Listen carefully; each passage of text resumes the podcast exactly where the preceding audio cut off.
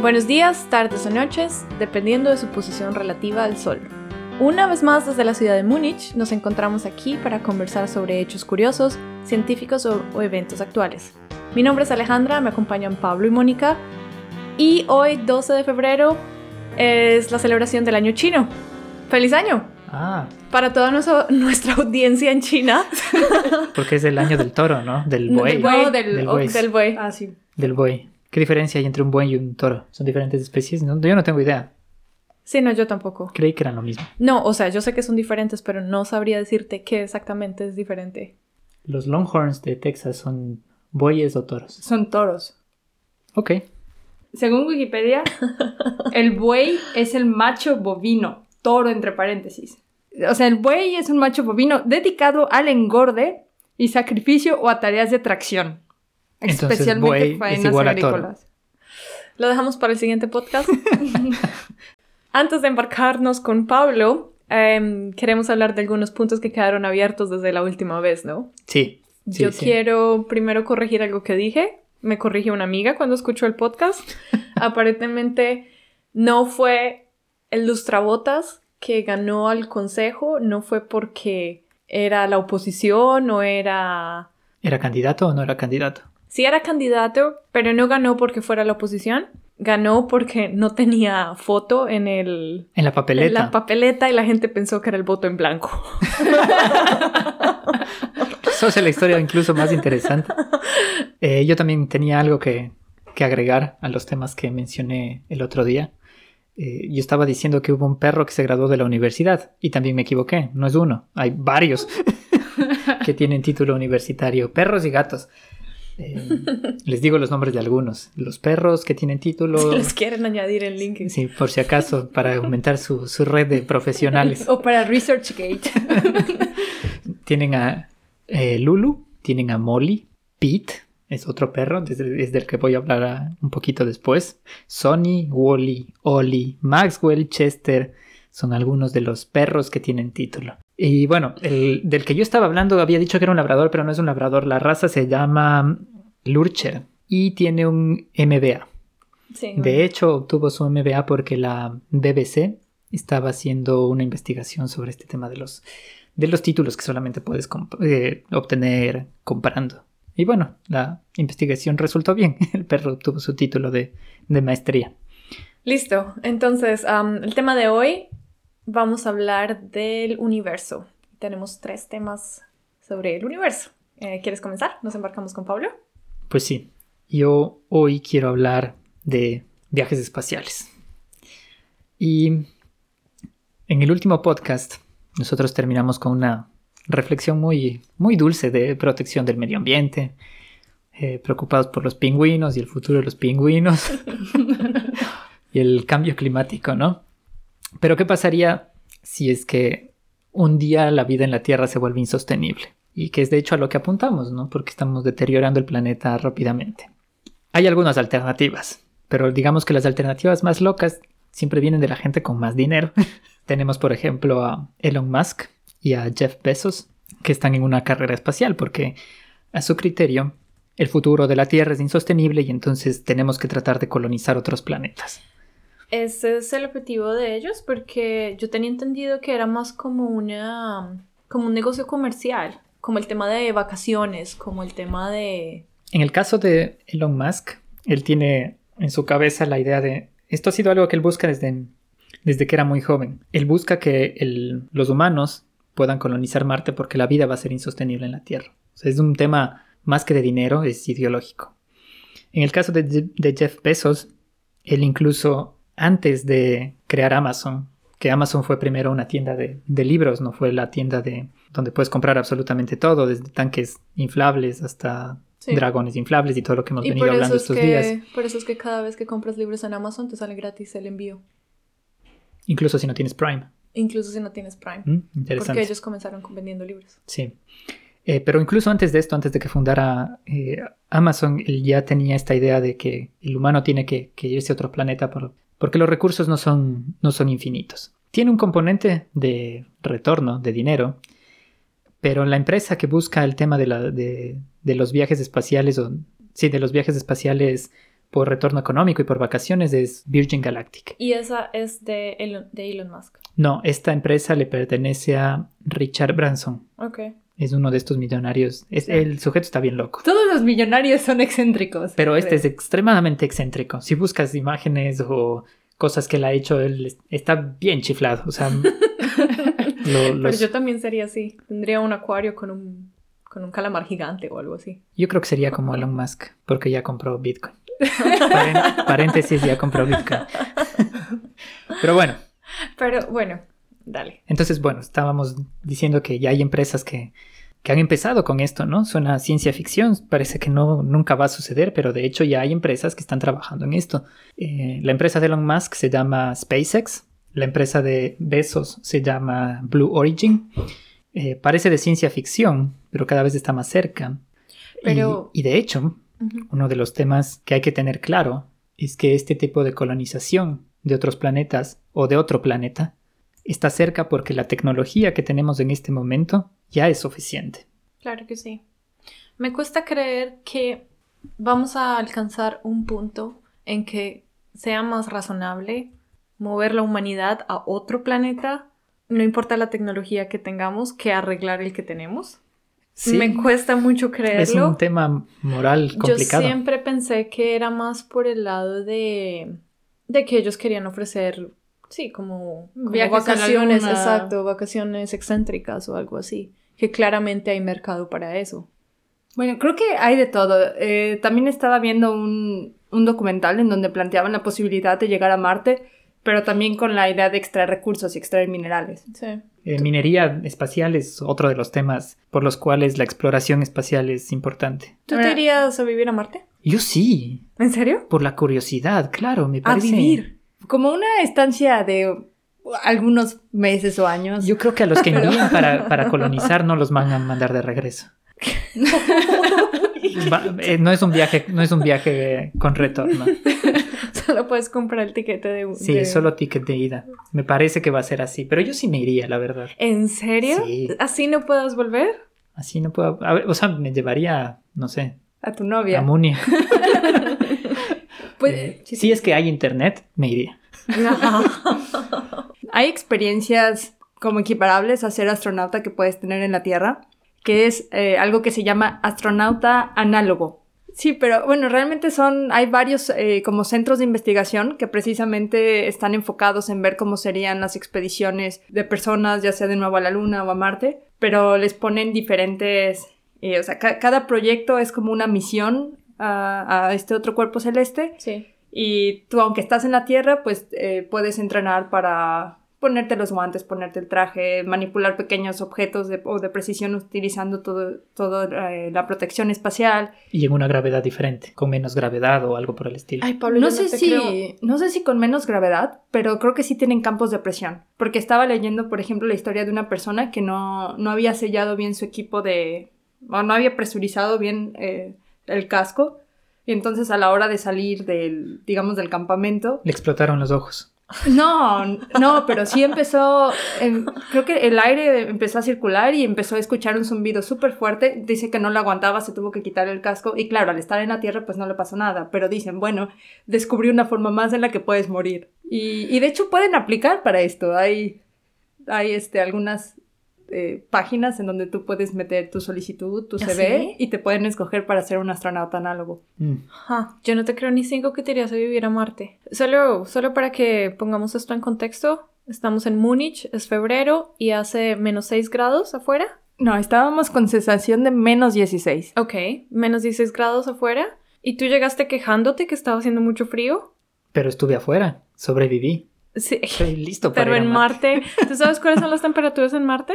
Pero a ver, hay que ponerlo también en contexto. Tú no vas a vivir en Marte en una carpa. claro, claro, pero tampoco te van a poner en un, en un hotel No, estrellas. seguramente va a ser tipo invernaderos, con temperatura controlada. Pero ¿sabes qué? O sea, a mí de por sí, Yo ahorita, no te creo ni cinco. o sea, ahorita, si yo quiero ir a algún lugar afuera con mi bicicleta, me pongo el casco, o sea, me pongo el gorro, el casco, los guantes, la bufanda, las botas, me desespero ponerme toda esa ropa. Ahora imagínate si todavía encima tendría que ponerme un tanque de oxígeno y un casco hermético. Y no puedes hacer ejercicio. No, yo sí, la verdad es que no. Es una oportunidad como para ver algo que nunca imaginaste. Además, Sí, por la eso idea digo, de me iría viajar de por el espacio también me enloquece. O sea, no creo que llegue a tener el dinero suficiente para poder aprovechar las ofertas de Virgin Galactic y viajar alrededor del, del planeta. Pero solo imagina eso. A mí ya me emociona estar en un avión y ver desde arriba las luces o las montañas. Sí. Ya es increíble. Eh, Viajar en el espacio debe ser. Sí, pero, o sea, yo lo haría de vacaciones, pero un, ti- un ticket de una, de solo una ida, no. La verdad, no. Pasarías a la historia. No, claro que no. ¿Quién fue seg- la segunda persona en la luna? Exacto. Uno sabe quién fue el primero, pero nunca se acuerda del segundo. Pero bueno, en fin, para no irnos con largas en. en Munia esto. sabe de tus planes. ¿Tu novia sabe de tus planes? A ella le gusta viajar, quizás se animaría. Siempre te está reclamando que no viajas suficiente. Siempre me dicen, ¿a dónde nos vamos a ir de vacaciones? si después de eso se sigue quejando, entonces ya. Pero bueno, además, imagínate, si con las velocidades que manejamos ahora en, en, eh, para los viajes eh, interplanetarios, llegar a la Luna tomó más o menos cuatro días, ¿no? Viajar a Marte tomaría entre 8 y 10 meses. Ok. Y hay varios, digamos, robots y cohetes que se han enviado a Marte.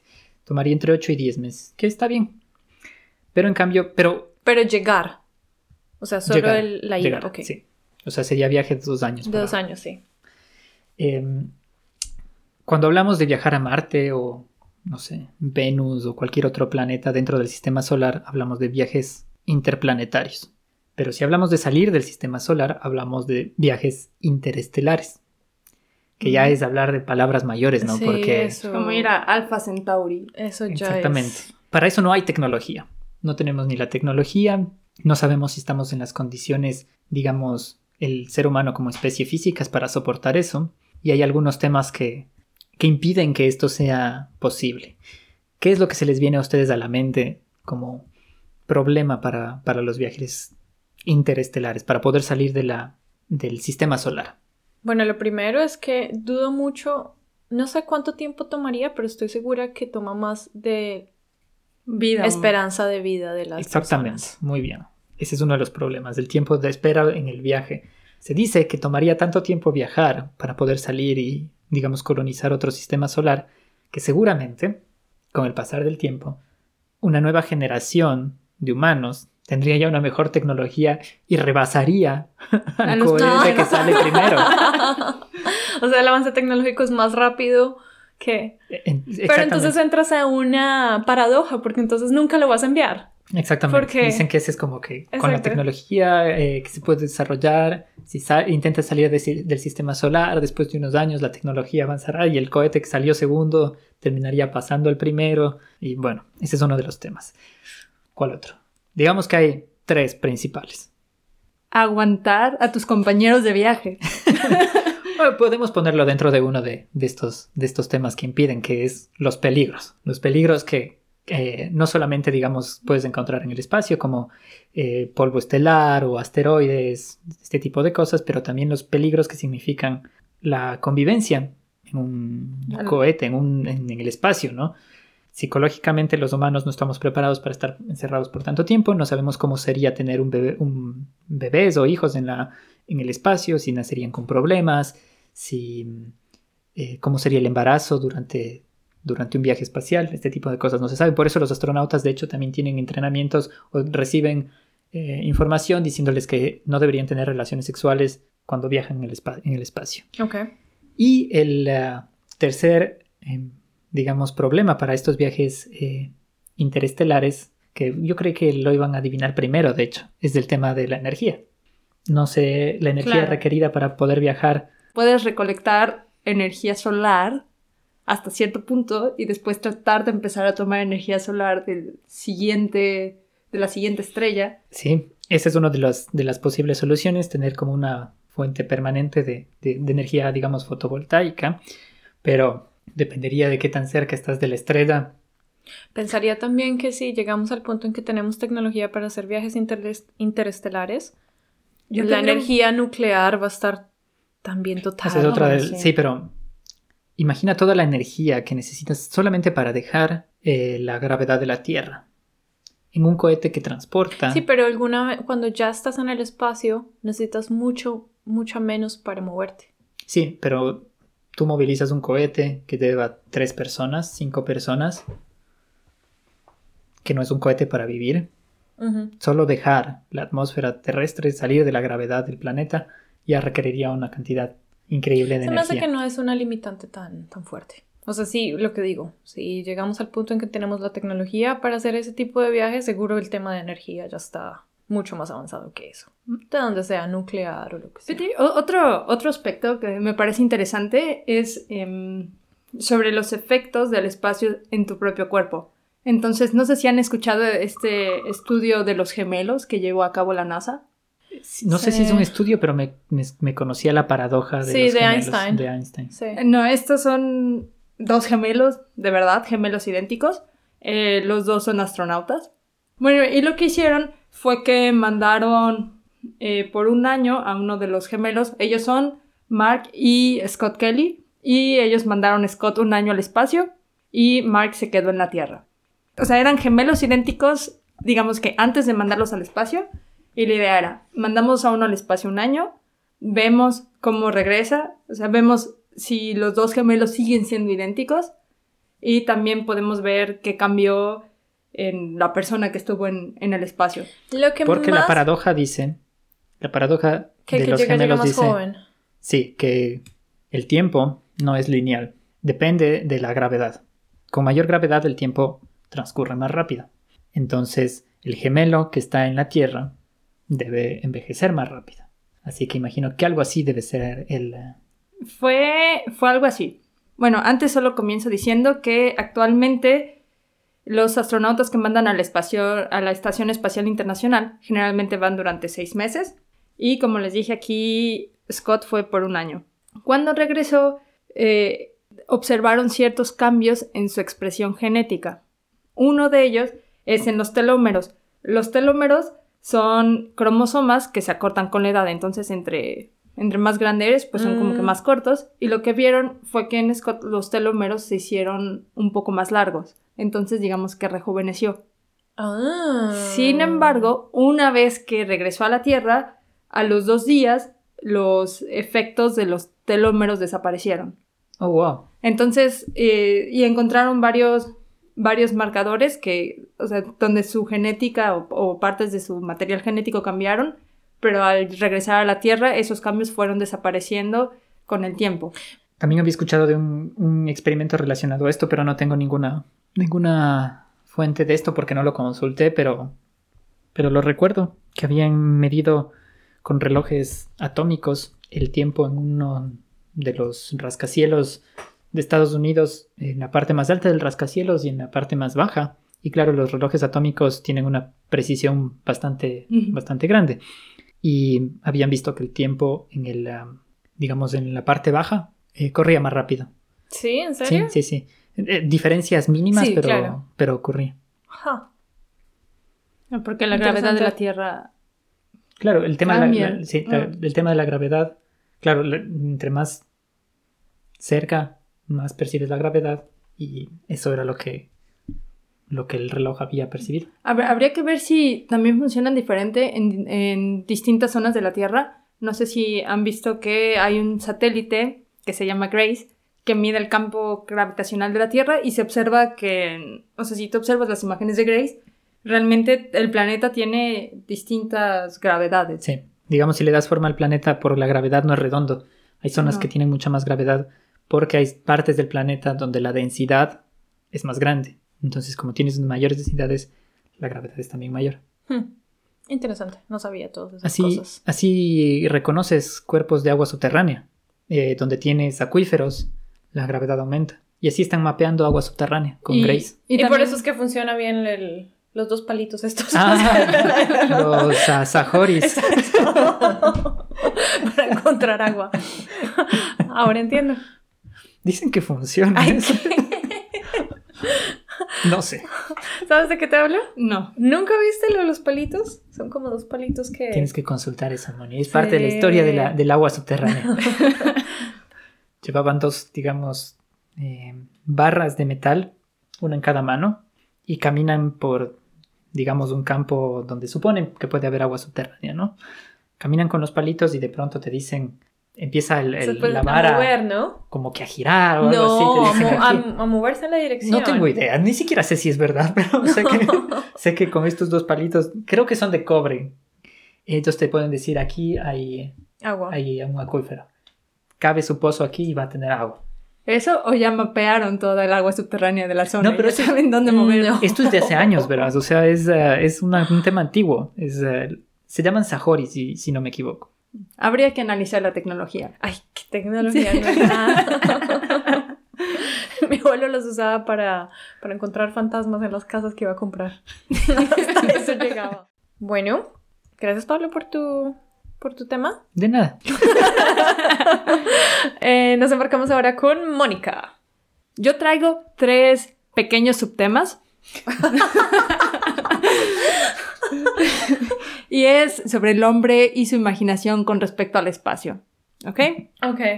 El primer... tengo una pregunta, Mónica. Sí. ¿En alguno de estos temas vas a mencionar em, Star Trek? No. No. Estoy impresionado Yo que hasta ahora no menciona nada de Star Wars, Star Trek. Y te puedo mencionar otros, pero Odisea en el espacio y todas esas cosas que... Bueno, perdón, dale. Um, el primero es, hay una suite orquestal que compuso Gustav Holst y es La Sinfonía de los Planetas. Fue escrita entre 1914 y 1916. Como les decía, son siete movimientos y cada movimiento hace referencia a un planeta.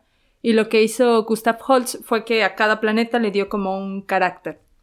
Ah, Entonces, empieza, por alguna razón empieza con Marte, y es eh, Marte el que trae la guerra. Y después eh, está Venus, el que trae la paz.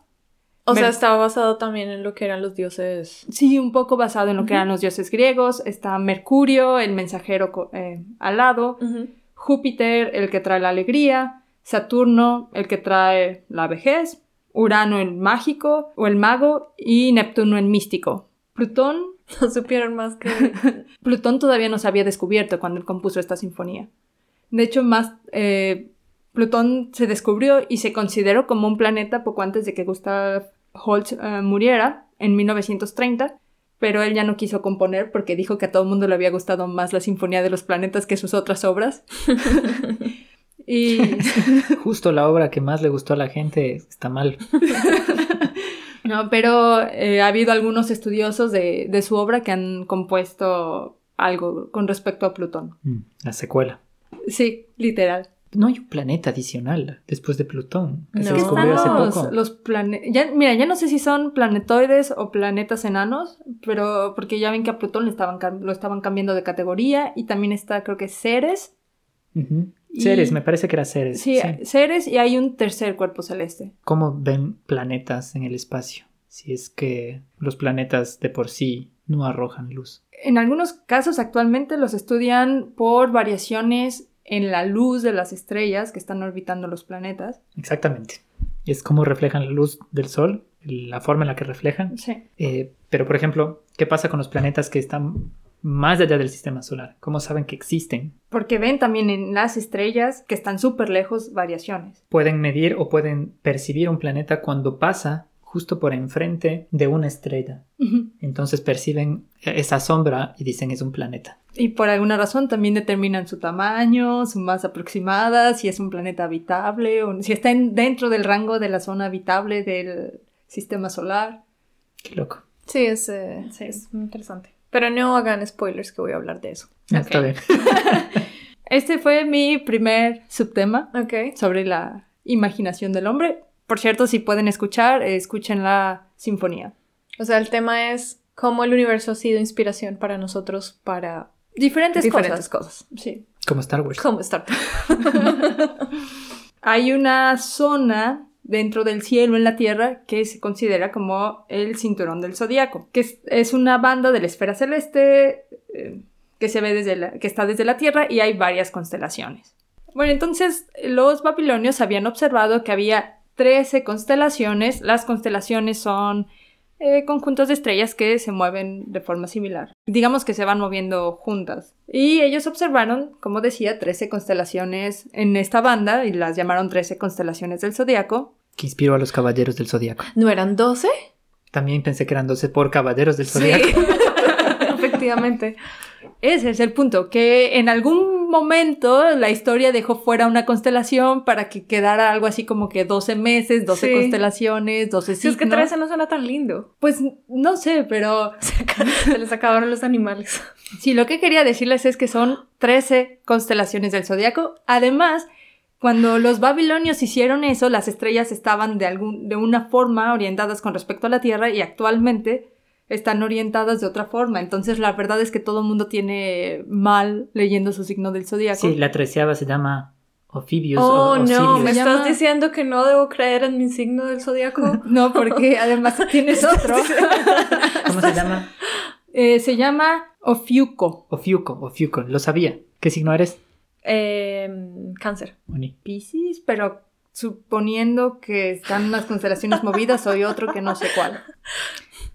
Yo soy Sagitario y Escorpión. Depende de dónde lo lea. no, de verdad cambia. Ah, porque es del 21 o el 20 o algo así, Sí, ¿no? es eh, como cambia justo en ese momento. en el- depende de qué periódico leo, soy un signo u otro. Una crisis de identidad terrible que vengo manejando hace tiempo. Yo siempre, cuando era pequeña y leía los horóscopos, siempre pensaba, debe ser muy chévere escribir una vaina de esas. Mi mamá tenía una amiga que escribía horóscopos. ¿Sí? Decía que simplemente escribía lo que se le ocurría. No, pues claro. no, pues claro. No creo que haya hecho ningún tipo de investigación. No, y a veces, y a veces, si estás de mal humor, pues le, le arruinas el día a todo el mundo. Ok.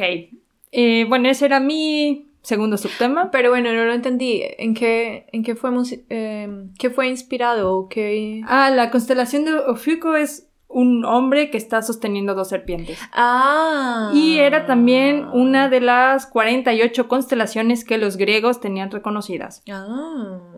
Mi tercer subtema es sobre ciencia ficción y viajes al espacio.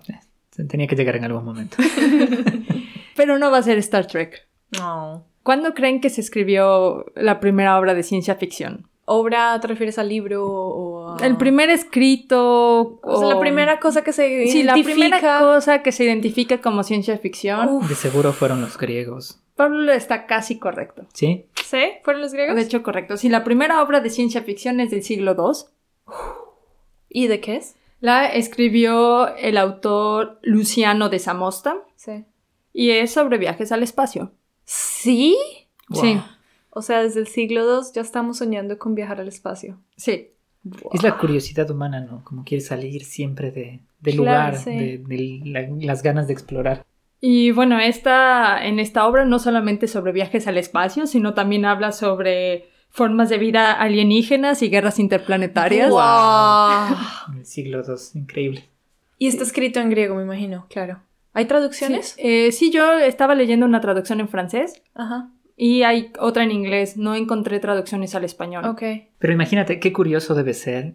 El, el- el sujeto escribió que existían formas de vida alienígena, ¿cierto? ¿Cómo habrá sido en su cabeza? Porque nosotros estamos influenciados siempre que imaginamos mm, vida alienígena en películas Sí, o en este tipo de cosas. ¿no? Pero él no tuvo influencia. No, No. al menos una influencia Sí. mediática. ¿Los describe? ¿Los describe cómo se los imagina? O los obra? imagina Eh, como humanos. Los, los imagina como humanos, pero con cosas raras. Como humanoides. Sí, pero, o sea, más que nada como humanos, pero esta obra realmente era una sátira. Entonces decía, bueno, muchos autores escriben historias eh, de, de guerras en humanos, pero que son mezcladas eh, con muchos elementos fantásticos, Sí. digamos, como la Ilíada y la Odisea, donde Sí. también tienes a los dioses que entran en, en la guerra y todo. Y entonces él realmente se burla de todo esto y hace una historia fantástica, pero súper exagerada. Mm. Entonces, eh, bueno, lo que es el viaje al espacio es la primera parte del libro y él narra que iba con, o que una persona iba con sus hombres en un barco y de repente en el barco, que podía volar. Ajá. Ajá, no, es más, o sea, el barco va en el mar y de repente llegan al fin de la Tierra porque seguían pensando que la Ah, Tierra claro. era plana Claro. y simplemente el barco sigue navegando, o el, el viento levanta el barco y luego el barco empieza a navegar en- al espacio Ok.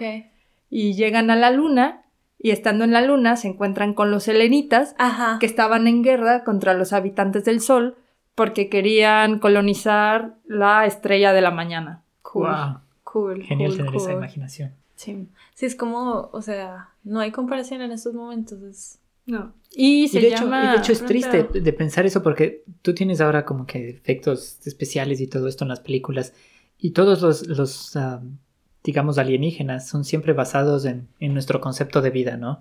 Dos ojos, nariz, boca y este tipo de cosas. Pero No, si uno pero imagina... no siempre. Mm, La mayoría del tiempo, por lo menos tienen una boca o algo como para poder relacionar lo que es un ataque, una defensa o este tipo de cosas. Ujú. Pero si imaginas que hubo que hay vida en otro planeta, la línea evolutiva debería ser completamente distinta y podríamos estar hablando de eh, seres completamente distintos. Y alguna vez escuchaba un científico que decía que él lo que recomienda para los, ah, los escritores de películas y este tipo de cosas es que si no les da la imaginación para crear algo completamente nuevo, deberían ir por los animales que viven en el fondo marino, que son súper diferentes y que sus hábitos también son muy diferentes y utilizar algo Resisten así. presiones diferentes, algunos utilizan, no utilizan oxígeno, sino utilizan azufre. para- Exactamente.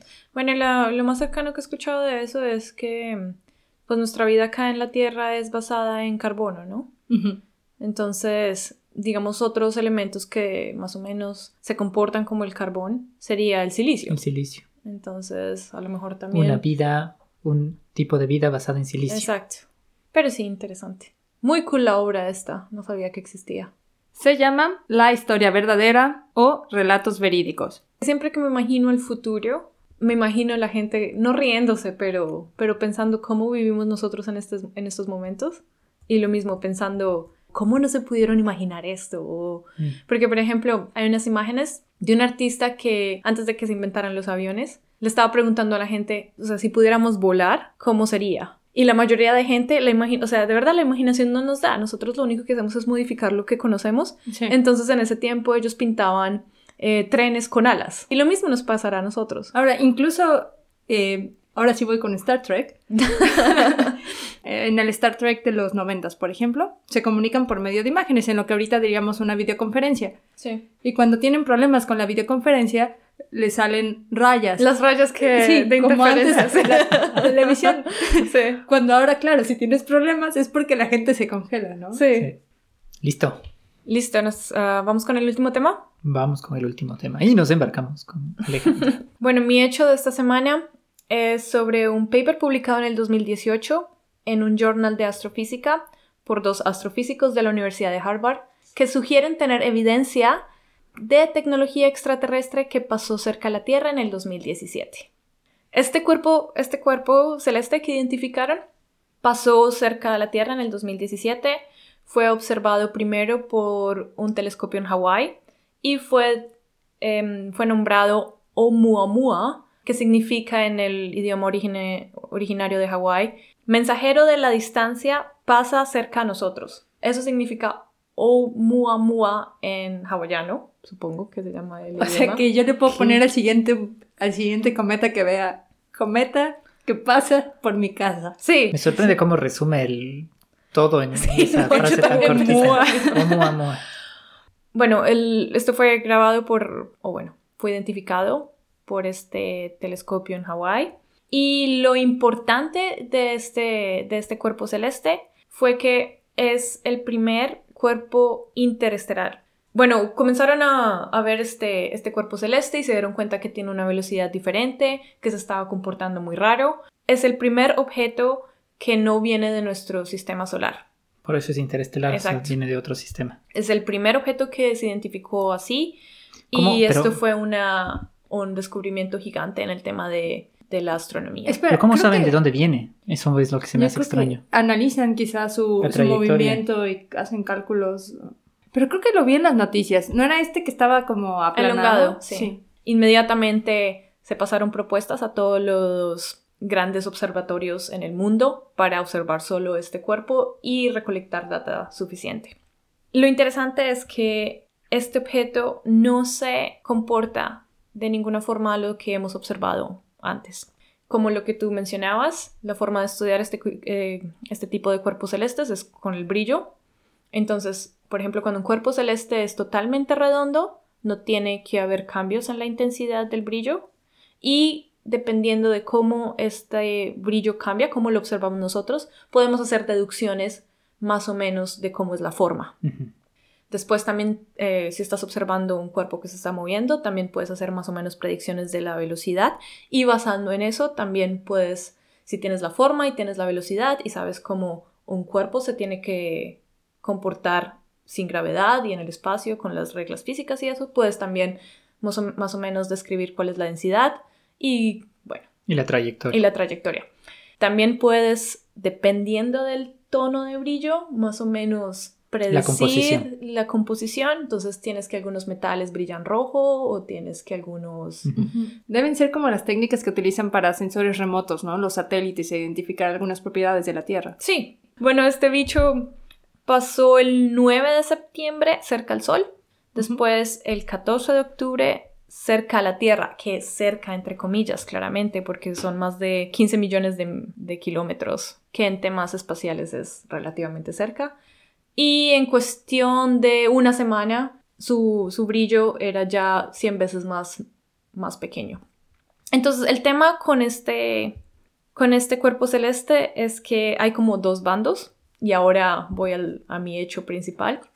El primer bando es em, de, las, de las personas que, que, están, que hicieron las mediciones y que ellos presentan unas líneas de evidencia diciendo cómo más o menos debe ser, o sea, este cuerpo celeste y en qué condiciones tuvo que haberse formado para que tuviera esta forma extraña, que fuera tan denso y que tuviera este color. O sea, ellos todavía dicen que basados en la densidad y en lo que observamos de que es la forma alargada como un cigarrillo. Todavía ellos piensan que este tipo de cuerpo se, pudo haber formado muy cerca a una estrella y que por eso tiene esta forma y bueno, y ellos hacen toda la explicación de, de qué tipo de cuerpo celeste puede ser natural. ¿Quiénes son ellos? El grupo de investigación de la profesora Karamich em, de astrología en Harvard.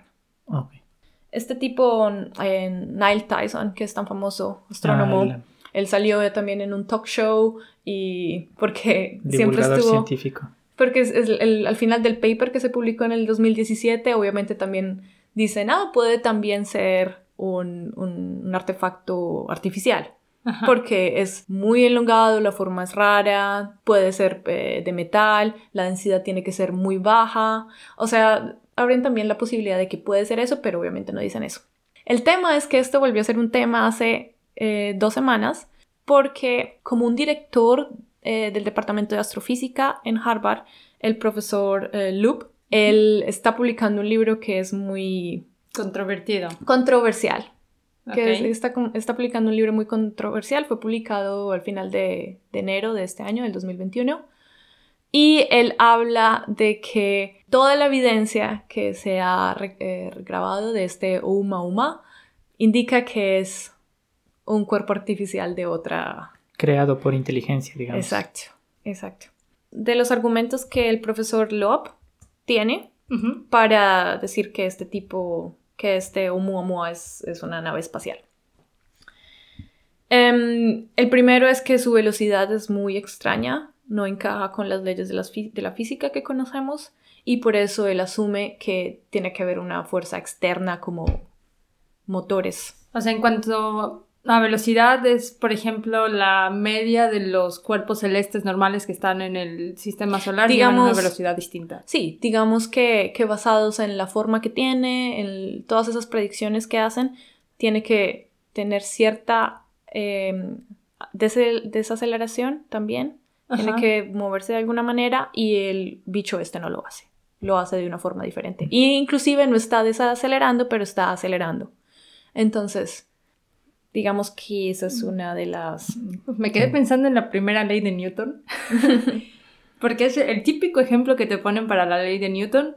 Es, bueno, esta ley dice que un cuerpo mantiene su, su estado de movimiento de reposo hasta que algo lo cambie. Sí, pero tú sabes que las leyes de Newton no aplican en... No, cuando, de hecho, cuando estás en la primaria, el primer ejemplo que te dan no, en la secundaria es cuando las aprendes. Es que si pateas una pelota en el espacio, la pelota no se detiene en el espacio porque no hay fuerza de fricción. Yo me la sabía si es que alguien te hace girar en el espacio. Como un trompo. te quedarías girando Yo para siempre. Yo me la sabía si alguien tira una piedra en el espacio. La mía está más divertida. Porque te puedes imaginar ahí bailoteando para siempre, sí. Entonces este objeto está acelerando, por lo tanto no tiene un movimiento... No sé, no sé cómo decirte exactamente. Creo que es mucho más complicado que simplemente decir, ay, no, sí, está desacelerando o acelerando. Exacto, es mucho más complicado que eso. Pero digamos que en, en termo- en términos muy generales es que las predicciones que se hace de su trayectoria no las está siguiendo. Por el otro lado, el grupo de investigación que hizo las observaciones, que son dirigidos por la profesora Karamich, el primer argumento es que claramente es el primer cuerpo interestelar que podemos observar, entonces no Mm. podemos... Juzgarlo como el resto de cuerpos. exacto, no se puede juzgar como, eh, como el resto de cuerpos. También mucho de estas datas, de, este, de esta información también solo son especulaciones. Y hay otro tema también. Y Nosotros el- medimos todo en, en el espacio en base a, La Tierra. no, a la, al electromagnetismo, porque todo lo definimos en base a la luz.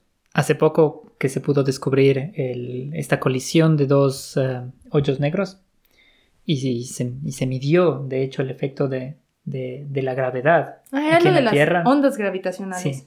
Empezamos a tener una noción de cómo sería interpretar el espacio con ondas gravimétricas Mm, que es otra forma de ver, que es como si me pongo gafas rosas, el mundo se ve rosa, Sí. si me pongo gafas celestes, el Claro. mundo se ve celeste, entonces mucho tiene que ver con las formas en las que medimos Sí. y las limitaciones y las condiciones que eso determina. Quiero, quiero terminar este tema eh, hablando del, del libro que él está publicando. Y es eh, un poco sensacionalista, o sea... Es que a los humanos nos encanta ser sensacionalistas. Y eso- eso vende, ¿no? hasta- Claro, pero ese es, el, ese es exactamente mi punto, hasta, ¿Hasta dónde? hasta donde... Él es un científico muy respetado, pues es de uno de los directores del Departamento de Astrofísica de la Universidad de Harvard. Pero... Pero no pues claro que se nota que es pseudociencia. Exacto. Claro que quiere, quiere llamar la, no, no llamar la atención, pero claro que quiere publicidad. Bueno, es que eh, yo también había escuchado un poco sobre cómo es eh, lo que es la comunicación de la ciencia y también sobre cómo transformas la comunicación de la ciencia para diversos públicos. Y estábamos leyendo un texto, el, el texto decía palabras más, palabras menos. La el hombre no inició en África, sino inició en, creo que era en Europa. Y luego si leías el artículo, el- o sea, este era el encabezado del periódico. Y si leías el artículo original, era como, habían encontrado un cachitito de hueso con ciertos rasgos genéticos que podrían indicar que había un ser humano en esta región Claro. de Europa en tal Sí. año. Pero el título vende, entonces Claro. sí, transforman la historia por completo. Sí, Claro. eh, bueno, fake news, fake news. Sí, o sea, deja mucho que desear. pero, pero, pero sí, esa es la historia de, del cometa este o nave espacial o lo que sea. Del objeto interestelar. Exacto. ¿Nos vamos con la última sección? Pues sí, Bueno, moraleja, moraleja. ¿Qué aprendiste hoy, Pablo? aprendí que la primera historia de ciencia ficción sobre el espacio no, se yo quería escribió... decir eso. Te gané. Se escribió en el siglo II. Es que es una de las cosas que más me llamó la atención. sí. Moni, moraleja, moraleja. Yo aprendí que los viajes interestelares solo se utilizan para los eh, viajes que son de un sistema solar a otro sistema solar. Ale. Yo aprendí que supuestamente Jeff Bezos dejó de ser el, el CEO de Amazon para, para ponerse a hacer pseudociencia. Pseudociencia. Está haciendo buses espaciales. Eso para ponerse a hacer buses espaciales. Buses son camiones. Sí. Sí. Lo que ustedes Eh, camiones. ¿Y cómo le Y el dices al camión que es, trans... Es- es el que- que transporta eh, cosas? productos. Sí. Trailer. En mexicano. Y, y el autobús es el que te transporta pero de una ciudad a otra ciudad. Listo, esto fue todo por nuestro episodio número 6. Los invitamos también a seguirnos en Twitter Arroba la galera de facto. y a escuchar los eh, capítulos anteriores. Y nos vemos en dos semanas. Y feliz año No, ¿qué era? Feliz Sí. inicio Sí. del año chino. Sí, feliz año del buey.